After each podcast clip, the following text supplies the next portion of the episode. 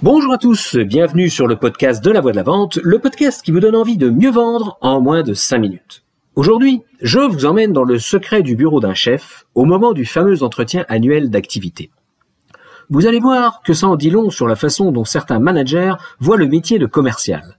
En fait, je parle surtout de ceux qui ne l'ont jamais pratiqué, pire ceux qui ne le pratiquent plus depuis super longtemps, et pire de chez pire, ceux qui veulent avoir la paix et pas de vagues. Des résultats, certes, pour avoir la prime, mais surtout la paix. Mais enfin, je m'égare et je vous influence. Veuillez m'en excuser. Ainsi donc, un jour d'été, à l'époque où je dirigeais la filiale française d'une boîte allemande, en marge des séances lourdingues de négociation pour le budget de l'année suivante, je toque à la porte d'un bureau et j'entends une grosse voix autoritaire qui me lance un Herein péremptoire, entré en allemand. J'entre et je vois installé à son bureau de ministre mon supérieur hiérarchique tout habillé d'un élégant costume noir, égayé d'une cravate tout aussi noire au-dessus d'une chemise blanche. Bref, un air sérieux pour un gars qui est super sympa quand on boit une bière avec lui, mais super faux pas fiable du tout dans le boulot et qui passe son temps à tirer un maximum d'intérêt personnel de sa position de chef. C'est un ancien commercial de terrain qui ne veut pas de vagues. Il me fait un grand sourire et m'invite à m'asseoir pour la séance d'entretien annuel qui me passionne autant que mes cours d'informatique au lycée. Il commence par les compliments d'usage sur les résultats de la filiale française pour me caresser dans le sens du poil et m'abadouer, et puis il sort sa fiche d'évaluation et profite de l'occasion pour me rappeler que je suis son poil à gratter, pour ne pas dire plus. Point positif, vous avez une excellente compréhension du marché et vous comprenez très bien la problématique des clients. Point négatif, euh, comment le dire?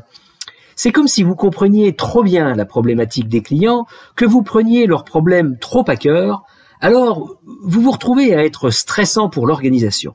Vous êtes très exigeant avec l'usine au niveau des délais, avec le service marketing et la R&D pour de nouvelles applications et pour des propositions de modification de produits. Vous savez, il faut laisser le temps au temps, et vous n'êtes pas tout seul. Vous devriez plus vous concentrer sur ce que nous faisons bien en Allemagne et mieux dupliquer dans votre pays le genre de commentaire qui a l'art de me gonfler au plus haut point parce que ça sent la mauvaise foi à plein nez. Je garde mon calme et je lui réponds. Il ne vous a pas échappé que la France n'est pas l'Allemagne et que si on veut progresser comme vous le demandez chaque année au moment des budgets, il semble important de coller aux attentes du marché local et a priori ne pas attendre dix ans pour s'adapter. Sinon, on se fait doubler. Maintenant, on peut rester dans le statu quo mais ne me demandez pas des progressions de chiffre d'affaires chaque année. On est outsider en France, et si on ne se distingue pas, on meurt. Je ne me souviens plus de la suite de la conversation. Il a dû me sortir des arguments euh, bouillis du mec qui comprend rien au marché depuis longtemps et qui attend sa retraite en ayant le moins de mots de tête possible. En revanche, je pense que ce genre de discussion doit avoir lieu chaque année dans des milliers de boîtes et je trouve que c'est plein d'enseignements. On peut s'amuser à se demander qui a raison et qui a tort, mais on atteint là quand même le nœud gordien.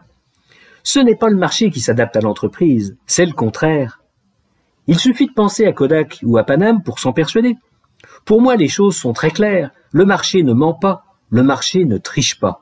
Il existe quand il y a un besoin, et un besoin naît d'un manque ou d'une douleur par rapport à des envies non satisfaites. Et ça, c'est réel. Alors les boîtes peuvent se raconter ce qu'elles veulent, elles peuvent s'amuser à mettre bêtement la pression sur les vendeurs pour justifier leur médiocrité. Un jour, le marché met fin à la mascarade et la boîte disparaît. Alors, et chez vous, ça se passe comment? Vous êtes soutenu ou vous êtes enfoncé? Voilà, voilà, sur ces belles paroles, je vous laisse et je vous dis à jeudi prochain. À bon entendeur, salut